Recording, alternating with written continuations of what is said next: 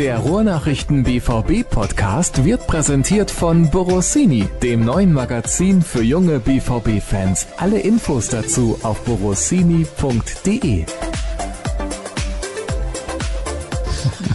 Heute kürzer, dafür mal mit Substanz? Sprichst du über die Qualität dieser Sendung jetzt gerade, oder?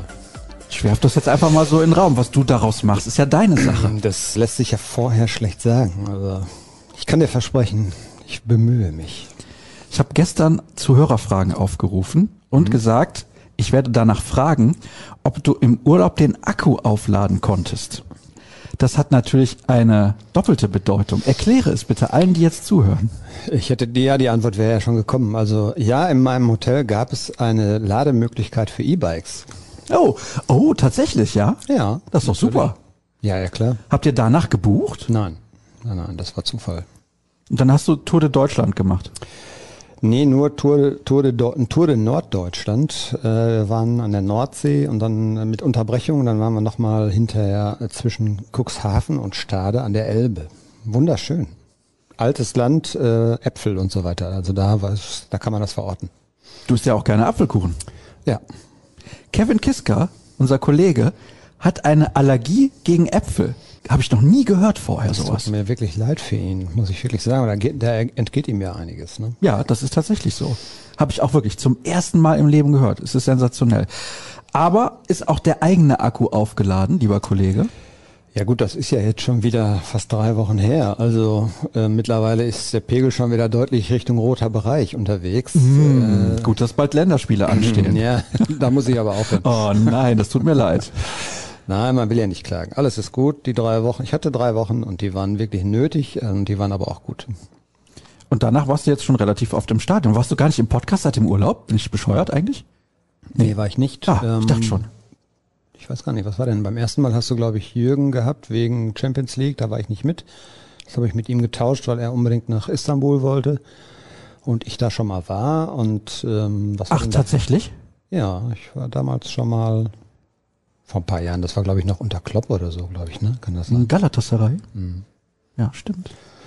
Lange her, aber war schön damals. Jetzt mittlerweile treibt mich in dieses Land nicht mehr so viel rein. Die mögen deutsche Journalisten ja nicht so gerne. Ja, wir hatten auch Angst, dass Jürgen wieder nach Hause kommt. Ja, ich sag dir ganz ehrlich, wenn du jetzt nicht eine Reise über Borussia Dortmund dann buchst, dann bist du ja in so einem relativ geschützten Bereich, sondern dich selber organisierst, dann also es gab ja auch ähm, Kollegen, die bei der Rückreise, glaube ich, fünf Stunden an diesem Flughafen verbracht haben, weil sie dann gefilzt wurden und nochmal hier Kontrolle und zum Zoll und keiner wusste so richtig, was los war. Also ich weiß jetzt nicht, ob das Absicht war oder ob das übliches Chaos dort ist, aber die waren, äh, die hätten fast ihren Flug noch verpasst, weil das dann so lange dauerte in der Abfertigung. Also das war schon Oh, mein lieber Schwan, wusste ich gar nicht.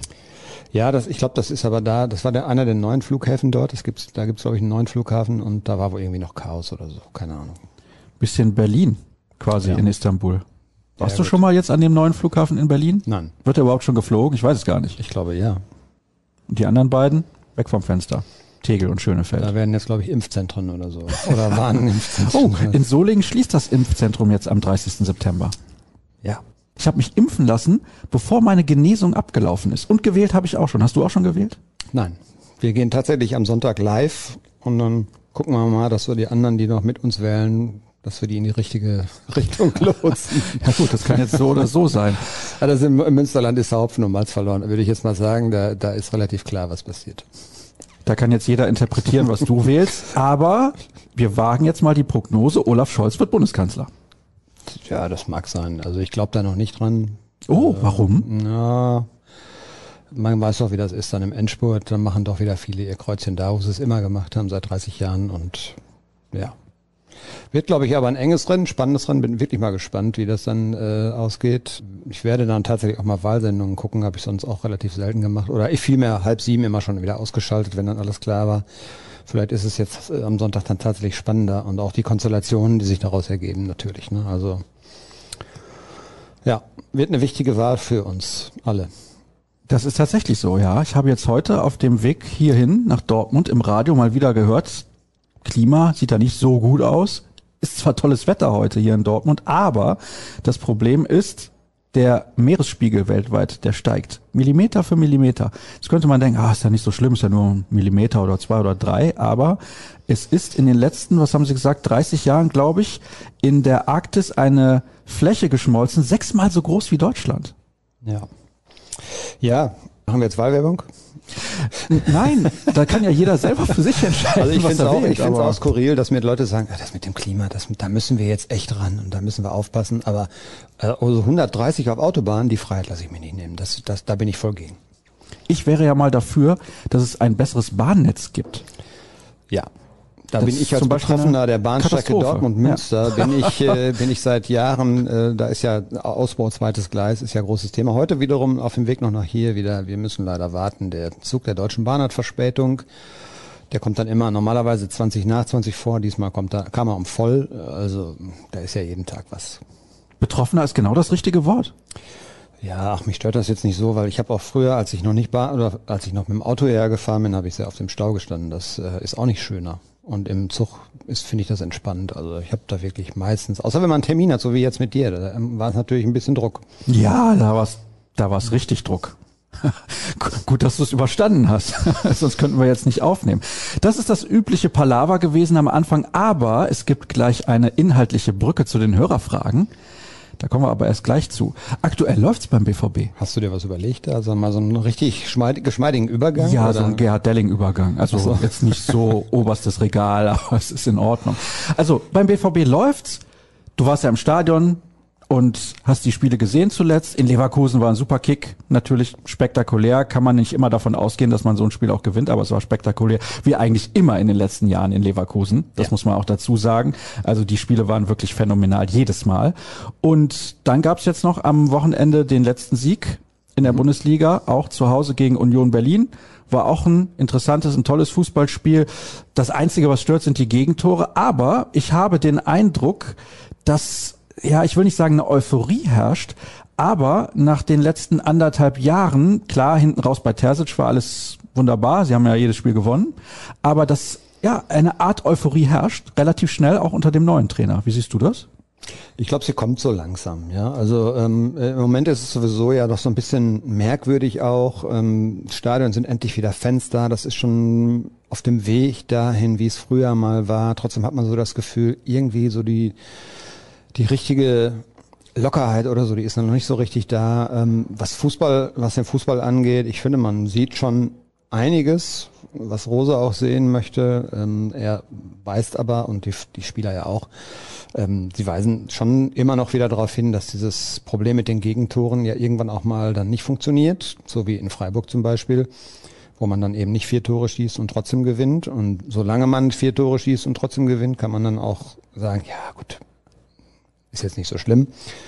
Und Berlin hatten sie 60 Minuten halt voll im Griff, bis der Elfmeter dann kam. Und ähm, dann wurde es tatsächlich nochmal noch mal richtig eng, weil es ist so ein Phänomen, was man auch vielleicht kennt, wenn man selber mal äh, Fußball gespielt hat oder Mannschaftssport, wenn man das Gefühl hat, man hat einen Gegner total im Griff und dann wird es auf einmal aus irgendeinem Grund wieder eng oder enger, dann fällt es total schwer, wieder so ein bisschen hochzufahren. Und man hat so deutlich gemerkt, dass da auch einige am Limit waren, einige müde waren. Das ist ja ein Thema, was uns jetzt schon seit Wochen auch begleitet, dass viele Spieler eigentlich schon durchspielen müssen, viele Spiele schon in den Knochen haben. Haaland ist ja das Paradebeispiel, der muss ja dann auch in Norwegen, ist ja auch der Einzige, der da, glaube ich, man hat manchmal so das Gefühl, dass er auch der Einzige der Nationalmannschaft, der Fußball spielen kann. Also muss er immer spielen. Und der hat, glaube ich, schon irgendwie zehn oder elf Pflichtspiele, fast alle über die volle Distanz. So langsam merkt man das irgendwann. Und dann hatten wir im vergangenen Jahr, dann fiel er im Herbst oder kurz vorm Winter fiel er aus mit einer Verletzung, Muskelverletzung, war vier Wochen weg und in der Phase gab es einen Trainerwechsel, weil die Ergebnisse nicht stimmten und auch unter dem neuen Trainer noch eine Niederlage in Berlin damals. Und ähm, das will Marco Rose sicherlich vermeiden. Und die Frage ist halt, wie kriegt man das in Reihe, dass man die, die jetzt langsam wiederkommen, nicht verheizt, nicht übermäßig sofort belastet. Ist auch bei Mats Hummels ein, ein Thema. Wie kriegt man die anderen ein bisschen geschont, die schon sehr, sehr viele Spiele gehabt haben. Aber generell habe ich das Gefühl, dass die Mannschaft weiß, wie sie Fußball spielen muss unter ihm und das schon sehr, sehr gut umsetzt in vielen Phasen eines Spiels. Und ähm, die Fans sehen das auch. Und ähm, Euphorie ja, fängt jetzt so langsam an, würde ich mal sagen. Ne? Aber das waren jetzt natürlich auch viele Spiele, bis auch vielleicht Leverkusen, wo du denkst, okay, das muss Borussia Dortmund auch gewinnen. Union Berlin darf jetzt kein Stolperstein sein. Nein, war aber in der Vergangenheit ein War Gegner, öfter, ja. ja Mhm. der immer Aber sehr immer unangenehm war. Ja, das ist richtig. Ist natürlich auch an der alten Försterei eine spezielle Atmosphäre, gar keine Frage. Aber man hat dort zum Beispiel gegen den Aufsteiger verloren, also als Union neu war in der Liga. Und das sollte man eigentlich nicht tun. Aber was man auf jeden Fall gemerkt hat in den ersten Spielen der Saison, das System, das funktioniert immer besser, was Marco Rose jetzt eingeführt hat. Thomas Meunier blüht ja völlig auf. Was ist mit dem los?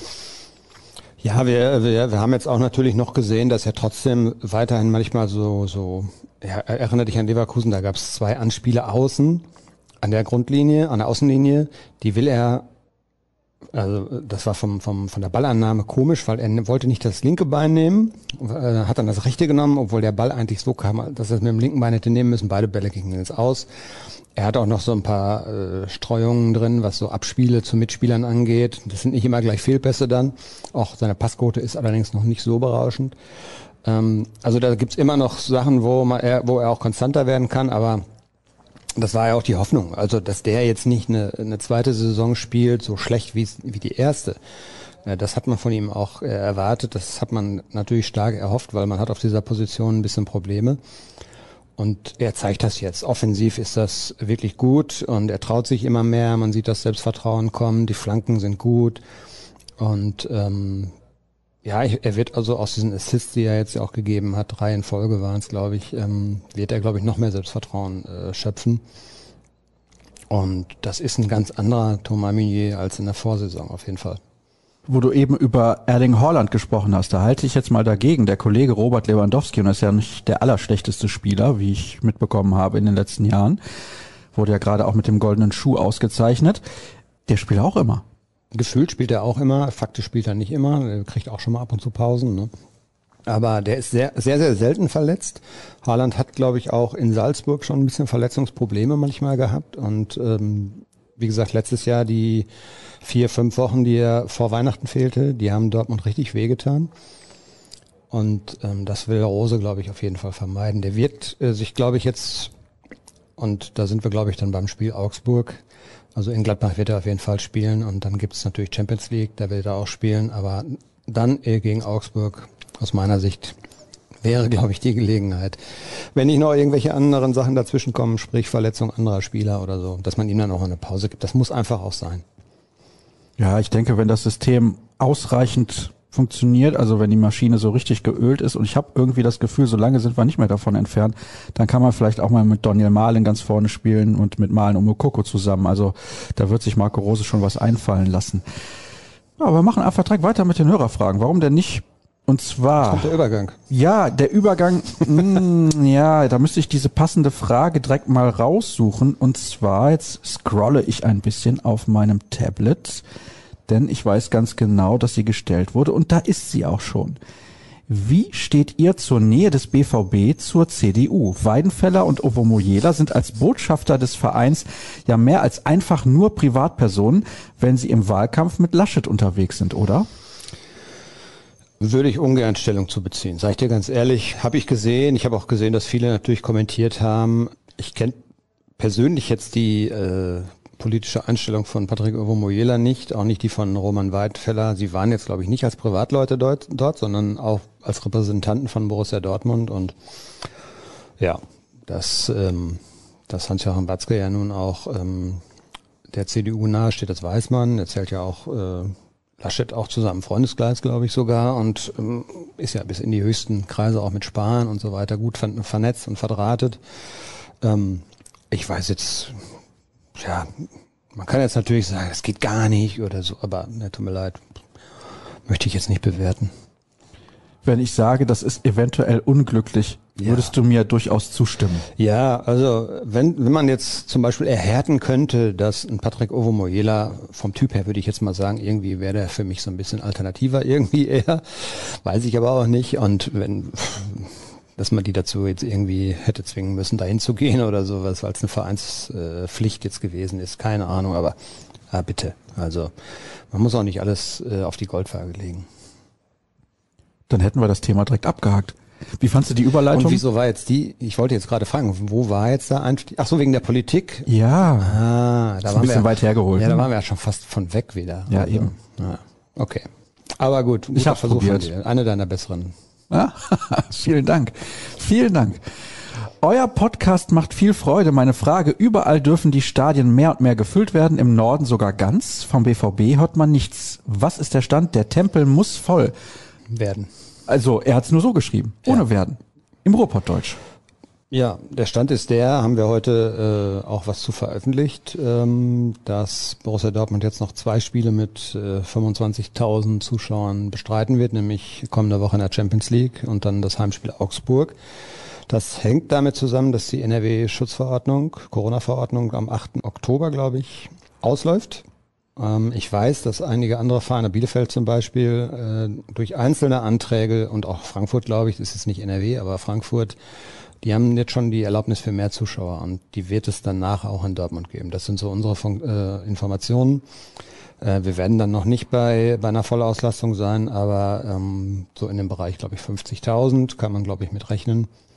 Äh, außer es gibt jetzt, weiß ich nicht, die fünfte Welle, die jetzt dann auf einmal, die müsste dann natürlich auch sehr schnell und spontan jetzt losbrechen. Im Moment sind die Zahlen ja gerade wieder ein bisschen zurück, weil die Leute aus dem Urlaub alle wieder da sind, haben sie das alle genossen und bisschen was mitgebracht, aber das ist jetzt auch dann ausgestanden und ähm, von daher glaube ich, werden wir dann Mitte Oktober, ja, ich weiß nicht, welches Heimspiel dann da anstehen würde, das kann man gleich mal gucken, auf jeden Fall könnte es dann sein, dass wir tatsächlich mal wieder sowas wie ein ausverkauft Feeling haben werden. Aber 50.000 Zuschauer ist schon nochmal eine andere Hausnummer.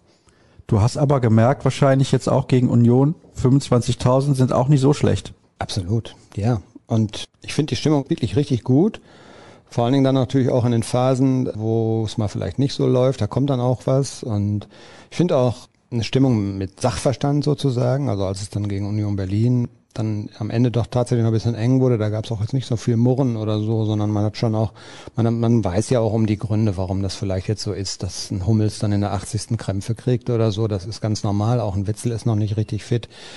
Reus, Haaland, die haben alle viel gespielt. So langsam kommt dann die Müdigkeit und ähm, daher war viel Verständnis, finde ich. Und das war schon ein guter Support dann für die Zahl jetzt, weil das ist ja, wir reden ja über ein Drittel ungefähr Auslastung. Das ist jetzt nicht so ganz viel. Ne? Das macht sich dann in größeren Stadien gleich auch ganz anders bemerkbar, aber das haben die ganz gut kompensiert. Also das war schon okay. Am Samstag, den 16. Oktober, gastiert der hm. FSV Mainz 05 hm. in Dortmund. Und gehen wir jetzt mal von 50.000 aus, die rein dürfen. Glaubst du, die kommen auch? Das ist das nächste Thema. Also ähm, muss man mal sehen. Also ich glaube schon, dass ich habe jetzt bin am Sonntag mit der Bahn mal angereist, ähm, solange es noch nicht so voll ist und da war im, äh, in dem Waggon, in dem ich saß, auch natürlich auch irgendwie Thema und das waren Dauerkarteninhaber logischerweise, weil alle anderen bekommen ja gerade sowieso keine Karten. Denen hatte man tatsächlich noch, glaube ich, mehr angeboten und ähm, die hatten dann über irgendwie ich glaube, man konnte vier pro Dauerkarte, vier Karten pro Dauerkarte bestellen. Die waren zu dritt, hätten also zwölf Karten äh, kriegen können. Und da war das Thema, finden wir denn zwölf Leute, die mitkommen? Und einer von denen sagte dann, ja, ich habe auch schon überlegt, ob ich gar nicht hingehe und so. Hm. Also ich glaube so dieses, äh, es, es wird noch so ein bisschen vorsichtig alles beäugt, wie das jetzt so weitergehen wird. Und ähm, vielleicht haben auch einige, das ist ja auch eine Diskussion, dass sie in der Pandemie durchaus auch gemerkt haben, dass es noch was anderes gibt und nicht jetzt nicht wirklich ja, ich sag's mal ein bisschen übertrieben, zu jeder Katzenkirmes hin müssen und dann so ein Heimspiel ähm, Union Berlin oder Heimspiel FSV Mainz 05 ist natürlich, da müssen wir uns ja auch nichts vormachen, ein bisschen was anderes, als wenn dann Bayern München kommt oder, ja wohl Schalke kommt dies ja nicht oder Leverkusen oder so, ne? Oder Leipzig oder so. Das, äh, das sind jetzt vielleicht von Attraktivität dann auch nochmal ein paar andere äh, Spiele. Von daher muss man mal sehen. Aber ich glaube, dass die Vereine generell, das ist jetzt kein Dortmund-spezifisches Phänomen, die Vereine werden generell schon, glaube ich, um die Zuschauer kämpfen müssen. Das wird kein Selbstläufer mehr werden, das immer ausverkauft sein wird. Das glaube ich auch, haben wir hier ja schon mehrfach drüber gesprochen und gucken wir mal, ob dann eben 50.000 gegen Mainz kommen. Das wird sehr, sehr spannend und wir gehen natürlich davon aus, dass es zunächst auch mal keine Stehplätze geben wird. Das ist unrealistisch. Ja, das glaube ich auch nicht. Und dann sind wir irgendwann bei 63 bis 65, glaube ich, ist das ja, wenn Champions League äh, stattfindet oder fast früher so. Das ist dann, glaube ich, die Vollauslastung. Aber da wären wir dann ja schon auf einem sehr, sehr guten Weg. Ich denke auch. Und 50.000 werden sich auch nochmal ganz anders anfühlen als die 25.000, die wir jetzt im Stadion haben. Ja, dann machen wir mal weiter mit gucken wir mal anderen Themen, ob es die gibt, denn das ist ein Thema, was viele interessiert. Wie würde Puma reagieren, wenn der BVB darauf bestünde, dass beim nächsten Trikot das Puma-Logo nicht erkennbar ist oder ist das undenkbar, sowas? Und warum hat bisher kein Journalist auf einer PK das Trikot angesprochen? Gab es ein Verbot oder ist man nicht mehr unabhängig? Hm. Da ich in den letzten PKs nicht war, kann ich das nicht beurteilen. Ich habe nicht mitgekriegt, ob es da im Vorfeld vielleicht sowas äh, gab. ähm, ja, die Diskussion um das Trikot, die ist ja sehr, sehr heftig durchaus geführt worden und ich kann das auch verstehen, absolut. So Logo ist für viele No-Go, dass äh, wenn, wenn da dran geschraubt wird, ja, kann ich voll verstehen, dass dann, äh, dass dann äh, Fans sich auch äh, echauffieren. Äh, Design und Ausgestaltung. Ansonsten Farben und so weiter haben wir jedes Jahr den Fall, dass äh, wir rufen dann ja auch jedes Jahr gerne auf, so zu, na, wie findet ihr das neue Trikot? So, zu Diskussionen und da gibt's dann die ganze Bandbreite von potthässlich bis wunderschön und ähm, die meisten, die natürlich schreiben, sind auch welche, die es eigentlich, eigentlich nicht so schön finden, die beschweren sich dann auch. Also die Diskussion um dieses jetzt ist allerdings auch wegen der Vorgeschichte, nämlich dass es eine League im Mai gab und dass man da ja schon dann sehen konnte, oh, okay, was ist das denn für eine Farbe, was ist denn das äh, für, für ein Logo, da steht ja dann Dortmund vorne drauf und das Logo fehlte dann und so. Das, das war ja klar, dass dieses Trikot besondere Aufmerksamkeit hervorrufen wird und ja, schwieriges Thema, aber ich glaube nicht, dass die Verträge vorsehen, dass Puma auf sein Logo verzichten wird. Ich halte es für relativ unwahrscheinlich. Also da, das sind ja dann auch hundertseitige Machwerke, wo dann alles, jede Kleinigkeit drin aufgeführt ist und es ist ja auch kein Zufall, dass ähm, jetzt Puma an diesem Wochenende in anderen Puma-Clubs mit speziellen Trikots aufgewartet ist. Das wird wahrscheinlich also so eine generelle Aktion sein, mit der Puma auf sich aufmerksam machen wollte. Und wenn das Bet äh, Vertragsbestandteil war, diese Verträge sind ja schon vor längerer Zeit geschlossen worden und auch so eine Ausgestaltung eines Trikots, das, das hat ja einen Vorlauf auch äh, von, ich würde mal sagen, zehn Monaten. Also ich glaube, dass man sich jetzt schon wieder Gedanken über die nächste Saison macht. Ja, und das wird schon irgendwo dann in diesem Vertrag drin gestanden haben, dass Borussia Dortmund dann vielleicht auch da ein bisschen Zugeständnisse machen muss und dass Puma dann auch gewisse Freiheiten bekommt. Dafür zahlen sie ja nun auch richtig Geld.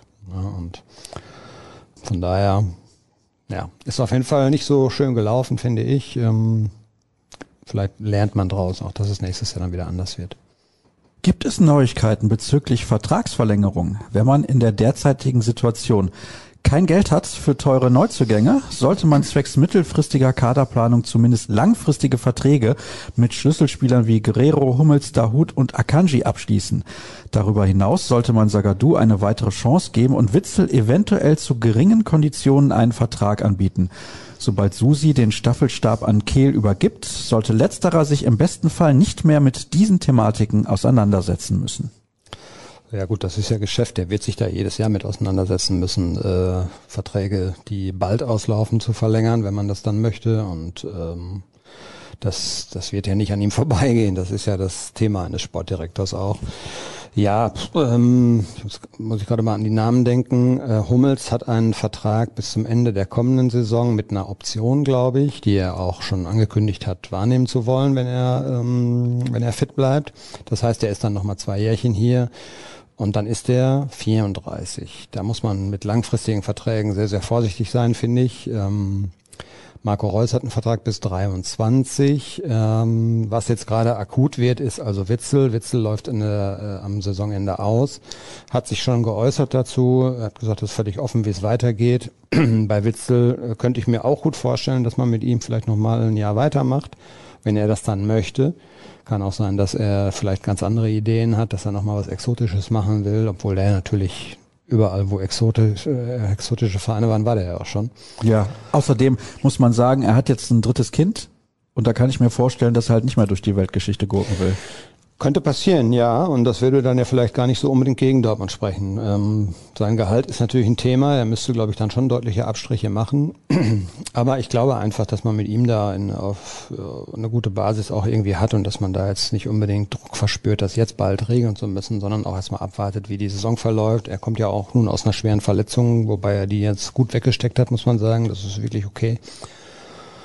Aber da ist es halt immer dieses Fingerspitzengefühl. Was mache ich noch? Der Spieler ist auch schon über 30. Äh, wie lange gebe ich dem noch? Was möchte der eigentlich äh, selber persönlich haben? Äh, jetzt nicht nur an Geld, sondern auch, da geht es dann auch um Laufzeiten zum Beispiel. Die Spieler in dem Alter möchten dann gerne längere Laufzeit haben, verzichten dann vielleicht ein bisschen mehr auf Gehalt. Muss man abwägen, aber man hat da, glaube ich, keine Eile. Sagadu ist ein Thema, das sich akut stellt und da sind sie auch dran. Ähm, ich habe da mit Sebastian Kehl drüber gesprochen und da ist die Aussage ganz klar, sobald er wieder fit ist, werden wir die Gespräche auch wieder aufnehmen. Es hat ein Vorgespräch gegeben mit seinem Berater. Ähm, jetzt möchte man aber erstmal, dass der Spieler wieder auf dem Platz steht und dann auch hoffentlich gesund bleibt. Und dann äh, ist der Wunsch äh, auf jeden Fall da, dass man mit ihm verlängert. Ähm, wer wurde da noch angesprochen? Ich überlege gerade. Akanji, glaube ich. Akanji, ja, hat ja Vertrag auch noch übers Saisonende hinaus. Bin mir nicht ganz sicher. Er wird ja dann, er wurde ja jetzt nach, nach der guten äh, Europameisterschaft wurde er ja auch schon von anderen äh, international bekannteren Spielern gelobt, aus Italien zum Beispiel. Und ja, der ist von seiner Art und Weise natürlich auch bereit, jetzt vielleicht nochmal was Neues zu machen. Und von der Altersstruktur, der ist glaube ich 26, äh, wäre es dann im kommenden Jahr, dann wäre vielleicht 27, auch der Zeitpunkt vielleicht, um nochmal was Neues zu machen. Könnte schwierig werden. Ne? Wird man aber auch auf dem Schirm haben. Das gleiche ist bei Guerrero wobei Guerrero ja verlängert hat vor anderthalb Jahren, glaube ich. Und ähm, da war es ja eigentlich damals schon so, dass der Abschied fast beschlossen war. Aber da spielt diese familiäre Komponente zum Beispiel eine Rolle. Der hat ja mal erzählt, dass äh, seine Kinder sich hier wohlfühlen und auch gut Deutsch sprechen und ähm, dass das für ihn auch natürlich eine Rolle gespielt hat und dass sie deshalb hier geblieben sind, weil sie sich auch hier wohlfühlen. Ne? Ja, Bellingham hat noch einen längerfristigen Vertrag. Ähm, da wünschen sich natürlich viele, dass man ihn gleich nochmal verlängert, aber 25 ist noch sehr weit weg und ich glaube nicht, dass, äh, dass diese Gespräche dann jetzt bald schon kommen werden. Aber das ist natürlich jetzt gerade, weil er natürlich so durch die Decke geht und ähm, auch vom Typ her natürlich wunderbar zum BVB passt, ist natürlich ein Thema, dass äh, man ihn möglichst lange gerne sehen möchte hier. Aber das ist glaube ich, bei ihm irgendwann auch das Gleiche, wie es bei Sancho war, wie es irgendwann bei Lewandowski war, wie es bei Gündogan war, wie es bei Mario Götze war, der dann weggegangen ist, auch Nuri Schein und wie sie alle hießen und ja, dann kommen irgendwann. Und wer ist woanders glücklich geworden? Nur Lewandowski. Lewandowski, ja. Das steht ja Gündogan auch. Ja, jetzt mittlerweile, ja. Genau, auch. Ja, gut, der war auch sehr schwer verletzt. Ne? Aber für den war das damals, glaube ich, tatsächlich auch eine Geschichte, dass er einfach dann mal was Neues machen wollte, weil er in Dortmund sehr viel Verletzungspech hatte mit, mit dieser Rückengeschichte und so.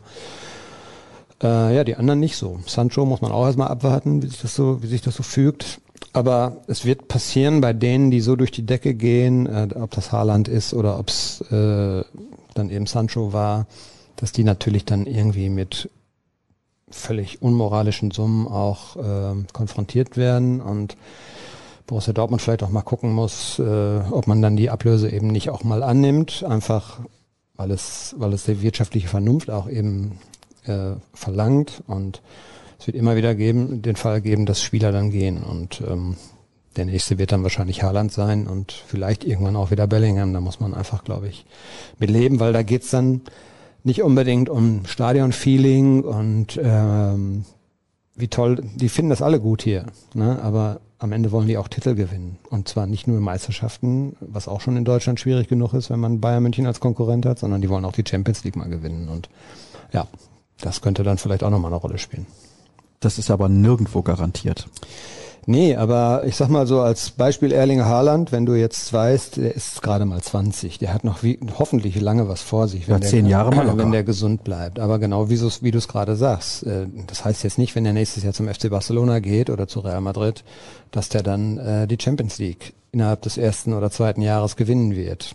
Aber wenn du dich natürlich an so einen Verein bindest mit so einem Background und du weißt, dass diese Mannschaft immer auch den Fokus hat, die Champions League zu gewinnen zu wollen, das ist dann in, in England bei einigen Vereinen ja dann auch Chelsea und Man City und wie sie heißen und Liverpool, dann ist die Wahrscheinlichkeit natürlich irgendwie schon höher, als wenn du in Dortmund spielst. Es ist es so. Da fragen die Leute natürlich ausgerechnet nach Erling Haaland, der ja in der Frage vorher gar nicht erwähnt wurde. Ja. Du hast aber so einen Bogen gespannt, ja. dass du bei dem Kollegen aus Norwegen gelandet bist. Hier gibt übrigens auch schon Leute. Er ist, ja. Er ist natürlich ein Paradebeispiel. Äh, jeder würde ihn natürlich, Ja, ich meine, wir Jetzt haben. pass aber mal auf, was ja. hier alles steht. Okay, also, erstmal fragt da ja noch einer, wann wird mit Jude Bellingham bis 2029 verlängert? Hm. Aber was ich sehr interessant finde, meint ihr, dass eine Rückkehr zu 100 Prozent Auslastung in den Stadien erst zur nächsten Saison die Chancen auf einen Verbleib von Holland erhöhen, da er unbedingt noch öfter vor einer rappelvollen gelben Wand spielen möchte? Jetzt hast du eben gesagt, spielt eigentlich keine Rolle. Ich glaube, ein bisschen Rolle spielt es schon. Ich würde nicht sagen, dass es keine Rolle spielt. Natürlich ist Stimmung und gelbe Wand ein Fund, mit dem Borussia Dortmund auch wuchern kann und das auch tut, zu Recht. Und ob das jetzt entscheidend ist, ob er bleibt oder nicht, äh, nein, das glaube ich nicht. Da werden am Ende andere Dinge ausschlaggebend sein. Und wenn du im Camp Nou spielen kannst, äh, vor, wie viel passen da rein? 100? Ja, 100.000 ist dann vielleicht ein bisschen was anderes, Grob. aber ist auch beeindruckend. Oder äh, ist aber Operettenpublikum. Ja. Das muss man schon sagen.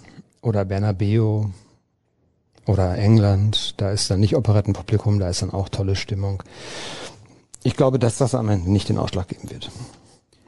Woher stammt eigentlich die Information, Holland habe eine Ausstiegsklausel 2022? Weder der BVB noch die Holland-Seite hat das jemals bestätigt. Würde es nicht sowieso eher passen, dass es eine Art Gentleman's Agreement à la Sancho gibt? Naja gut, Sancho hatte ja auch eine Ausstiegsklausel. Ne? Also ich muss gerade mal überlegen, ich meine doch, dass es von der Haaland-Seite irgendwie gestreut worden ist, dass es diese Ausstiegsklausel gibt. Borussia Dortmund äußert sich dazu nicht. Ähm, das hat man mal irgendwann als Vereinspolitik auch so ähm, beschlossen. Kann ich auch verstehen. Ich meine, bei dem weiß ohnehin äh, jeder, der da in dem Umfeld sich bewegt, weiß, äh, zu welchen Konditionen und wann man den Spieler kriegen kann. Da überrascht man jetzt niemanden. Also eigentlich könnte man es natürlich auch einfach mal sagen. Aus meiner Sicht, es würde nichts daran ändern, ob der nun eher oder später dann geht. Ähm, aber ich glaube, das ist zumindest damals im Zuge des Wechsels irgendwie durchgesickert. Und äh, wenn das nicht bestätigt worden ist, heißt es noch lange nicht, dass es nicht, nicht auch trotzdem stimmt. Und es wurde auch nicht, es wird von Dortmund nicht dementiert. Und ich glaube, wenn er keine hätte, würde in diesem Fall vielleicht Borussia Dortmund sogar sagen, naja, seid euch da mal nicht so sicher. Äh, der hat einen lange, langfristigen Vertrag und ähm, so sicher ist das gar nicht, dass er, dass er geht. Hört man aber auch nicht. Jetzt kommt ein Vorschlag eines Hörers. Pass mal auf. Und sowieso, was spräche eigentlich gegen einen Verbleib trotz Ausstiegsklausel? Sportlich und in Verbindung mit der bald erfolgenden vollen 2G-Stadionauslastung gibt es keinen attraktiveren Club, weder Paris noch City noch Real. Und was die leidige Diskussion ob der Gehaltsstruktur betrifft, Weder Reus, Hummels oder sonst wer würden meckern, wenn ein Mann dem Jungen 25 Millionen zahlen würde. Im Gegenteil, die 15 Millionen mehr zahlt er vierfach und fünffach zurück in Bundesliga, Champions League mit den Toren jeweils, Trikots und Vermarktung. Und falls man partout nicht mehr Gehalt zahlen will, einfach die Klausel für 15 Millionen abkaufen und nach 2023 verschieben. Noch ein bisschen Beraterprovision und Holland Senior, Raiola und der Spieler sind glücklich. Erling erhält de facto seine 25 Millionen Gehalt für das Jahr und der BVB behält seine Gehaltsstruktur. So, wie, wie, findest, wie findest es? Sollte man das mal weiterleiten? Mal ganz ehrlich, man muss sich ja mal überlegen als Verein, was passiert denn, wenn ich diesem Spieler konkret, Erling Haaland, 25 Millionen Euro im Jahr bezahle? Das war ja in den 90er Jahren der Fall oder Anfang der 2000er vor allem, da hatte man viele alte Spieler, die man dann nicht mehr los wurde. Das ist jetzt eine ganz andere Situation. Ich habe eben gesagt, zehn Jahre hat er auf jeden Fall noch auf dem Niveau. Den kannst du in fünf Jahren rein theoretisch, wenn du plötzlich keine Kohle mehr hast, auch noch für 100 Millionen Euro verkaufen. Wenn er sich nicht verletzt. Genau, wenn er sich nicht verletzt. Das Risiko hast du immer, aber dann zahlt ja sowieso, ich glaube auch die Berufsgenossenschaft und die Versicherung mhm. tragen dann große Teile des Gehalts. Aber bleiben wir jetzt mal optimistisch, dass er fit bleibt. So, dann sinkt der Wert dieses Spielers ja nicht. Der wird ja eigentlich von Jahr zu Jahr höher, weil wir jetzt mal davon ausgehen, dass er besser wird. Das heißt, wenn der 24, 25 ist, werden die anderen Clubs ja immer noch Schlange stehen und wollen ihn verpflichten. Ja, das ist ja unser Wunschdenken, äh, dass ich, das würde ich auch gerne so annehmen und auch würde ich, würde ich auch gerne sehen, dass es so Realität wird, weil natürlich lieben wir alle diesen Spieler. Das ist ja nun gar keine Frage. Wer würde den denn nicht weiter gerne in Dortmund sehen und äh, die, die andere Frage, der Umkehrschluss ist ja, was passiert eigentlich, wenn er mal nicht mehr da ist? Dann äh, gut, dann geht's auch irgendwie weiter, aber da fehlt hier natürlich richtig was. Das ist noch eine andere Nummer als bei auch einem Spieler wie Sancho, finde ich, obwohl der auch durch äh, Torbeteiligung natürlich schon ein wichtiger Faktor war. Ja, also ich glaube, da sind wir dann wirklich da, wo, was ich eben schon so ansatzweise gesagt habe, Aussicht auf Titel. Und die hat er in Dortmund nicht so explizit wie in Madrid. In Aber jetzt pass mal auf. Ist es nicht dann auch nach außen ein Zeichen an viele andere Spieler, wenn sie sehen, der bleibt trotzdem? Ja. Dass dann andere Spieler sagen, ja gut, dann gehe ich halt nicht. Dann sagt vielleicht auch ein Bellingham, ja, warum sollte ich denn jetzt gehen? Wir bauen hier gerade eine ziemlich gute Mannschaft auf. Die sind ja auch alle ähnlich alt. Das kommt ja auch noch dazu. Ja, aber das hatten wir ja 2012 auch schon mal und dann kamen trotzdem die Aasgeier und haben abgeworben und dann sind trotzdem alle weggegangen. Ja, ist richtig. Also ich glaube, das, das ist so ein bisschen natürlich Fußballromantik, die wir uns alle wünschen, die wahrscheinlich aber nicht so passieren wird. Und jetzt gab es am Wochenende ja ein Interview mit Hans-Joachim Watzke in der Welt. Da hat er dann, was seine Pflicht ist, natürlich auch gesagt, wir werden alles versuchen und es ist ja alles noch gar nicht gesagt und natürlich ist die Chance nicht allzu groß. Das ist natürlich auch seine Pflicht. Er kann sich schlecht im September hinstellen und sagen, ja, der ist nächstes Jahr weg, das ist längst beschlossen. Ähm, ich glaube, die Wahrscheinlichkeit, da reden wir dann über einen Promillebereich oder über einen Prozentbereich. Ich glaube, die ist nicht sehr hoch. Das ist so. Ähm, und da spielt natürlich dann auch eine Rolle, das Gehalt, aber ich glaube tatsächlich, und das würde ich bei diesem Spieler gerade äh, so einschätzen, der will, der will Titel gewinnen, der will Trophäen in den Himmel halten. Und nicht nur die Meisterschale, sondern der will die Champions League gewinnen. Und die Aussicht hat er in Dortmund erstmal so jetzt nicht. Da müsste sehr, sehr viel zusammenkommen. Da müsste die Mannschaft auch, glaube ich, noch von der Gehaltsstruktur, da müsste man nochmal so 25 Prozent draufpacken vom Etat insgesamt, dass man einfach noch eine höhere Tiefe im Kader hat und dass man auch noch ein paar richtige, richtig gute Spieler auch verpflichtet. Das wird schwierig und ähm, selbst wenn dieses, dieses Modell von wegen, wie kriegen wir das hin, dass wir dem Haaland 25 Millionen zahlen. Also man hat jetzt in München gesehen, das war glaube ich alles gar nicht so einfach. Da haben dann solche Leute wie Goretzka auch mal gesagt, okay, der Neuer kriegt so an die 20 Millionen, Lewandowski kriegt 20 Millionen, ich bin auch wichtig, ich spiele jetzt auch nicht mehr für 8, 9, sondern ich will dann zumindest auch mal 15 haben.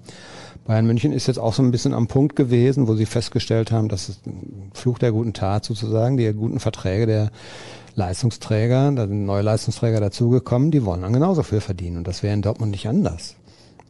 Da muss man sich, glaube ich, nichts vormachen. Natürlich würde vielleicht ein Mats Hummels sagen, ja, ja gut, ich habe genug Geld gemacht, kein Problem, aber Vielleicht wäre es dann beim Akanji oder so mal anders oder keine Ahnung. Das ist alles ein bisschen spekulativ, aber Borussia Dortmund ist nicht in der Lage, diesen Spieler 25 Millionen zu zahlen. Das, das funktioniert nicht. Das geht nicht. Dann müsste man Abstriche bei anderen machen und dann würde man die eigene Substanz zu sehr schwächen. Das würde nicht, also ich glaube, dass es kein Modell gibt, wo das funktionieren kann.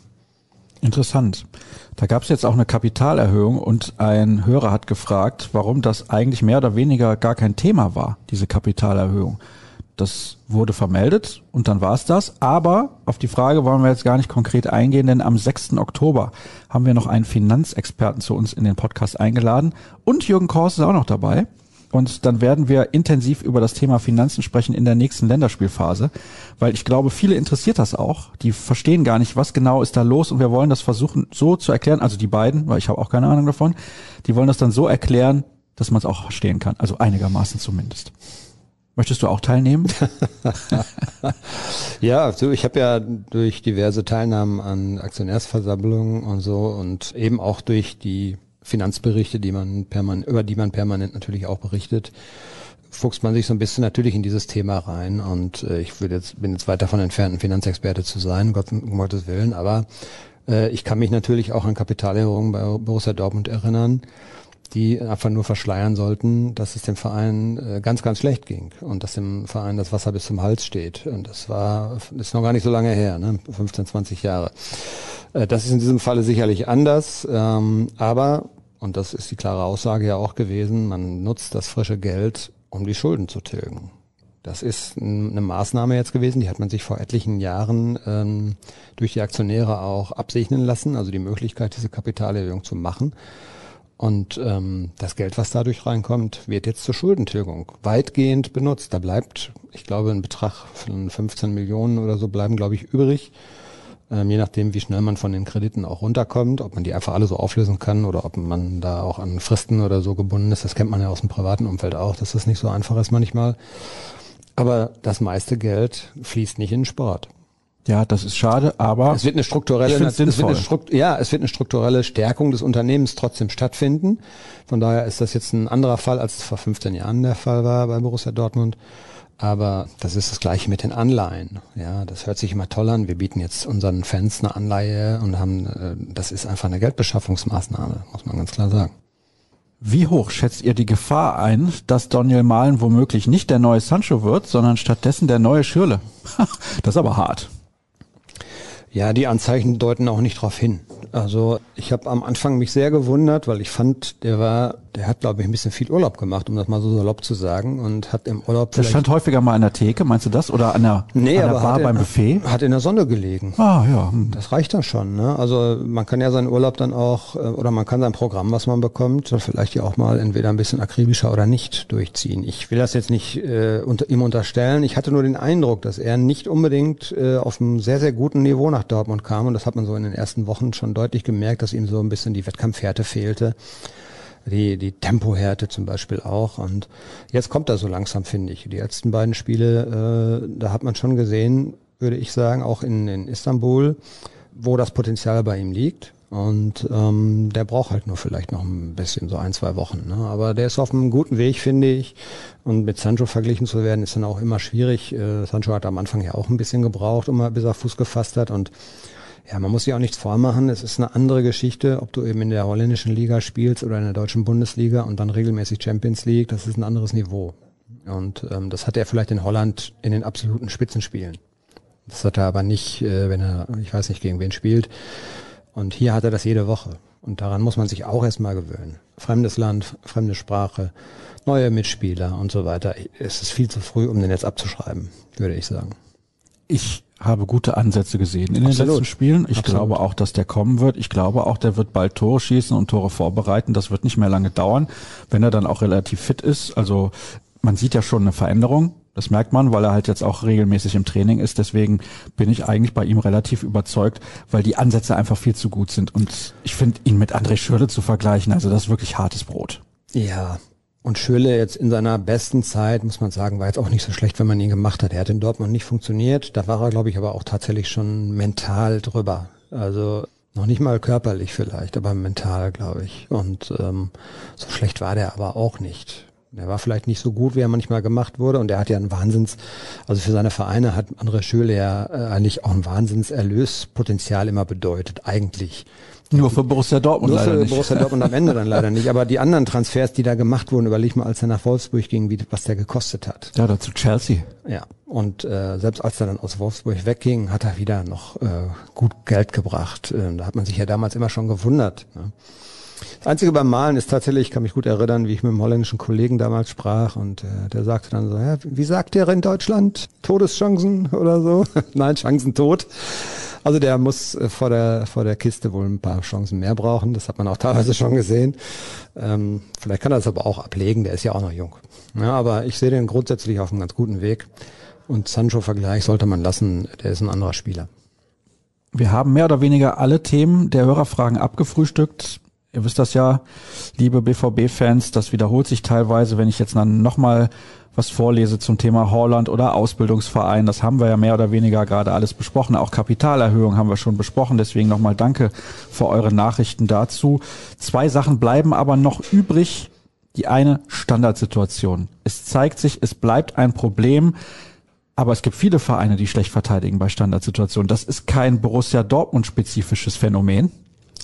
Nee, ist es nicht. Ich weiß gar nicht, ob das Lucien Favre war oder sogar Edin Terzic. Irgendeiner hat ja gesagt, ist eine Sache des Willens. Aber man muss ja einfach mal sehen, in einer Offensivaktion ist der Stürmer immer, der macht ja die Auslöseraktion und das, das, dadurch hat er immer einen kleinen Vorteil. Also wenn ich als Stürmer zum Beispiel reinlaufe, ist ja der Verteidiger derjenige, der reagieren muss.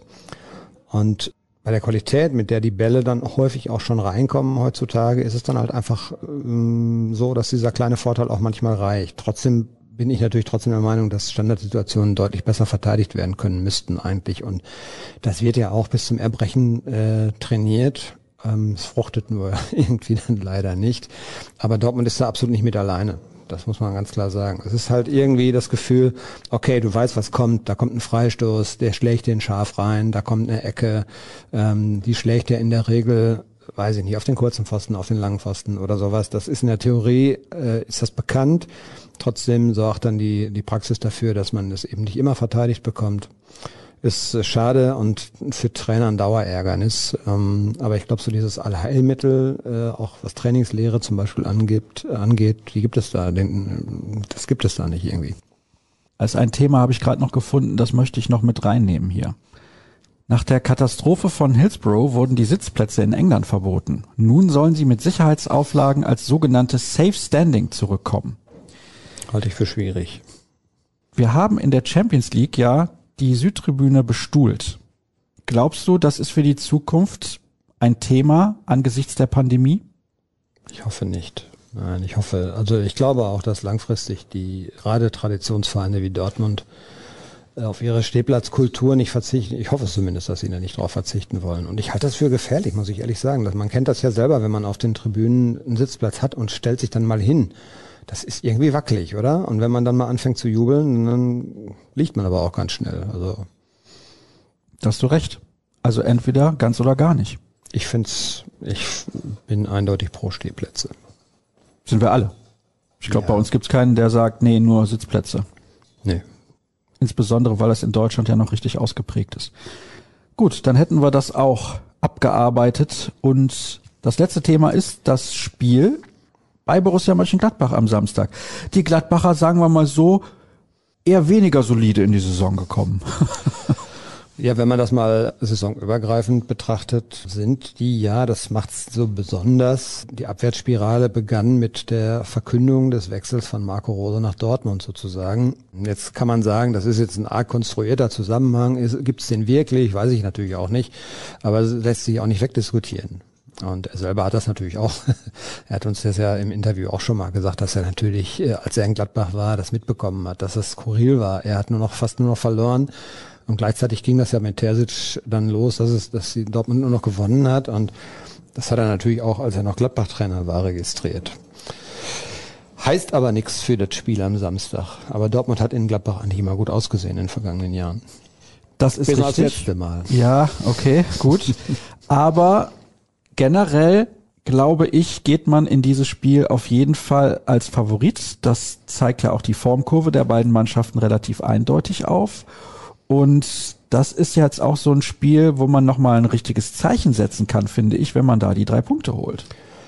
Absolut. Und die Konstellation spielt Dortmund total in die Karten. Gladbach hat ja wirklich einen schlechten Start hingelegt. Die müssen eigentlich dreifach punkten. Das heißt, sie müssen auch dementsprechend spielen. Sie können es eigentlich von ihrer Struktur her ohnehin nicht anders. Also so eine abwartende Gladbacher Mannschaft kann ich mir auch irgendwie nicht vorstellen bei dem Personal, was sie haben.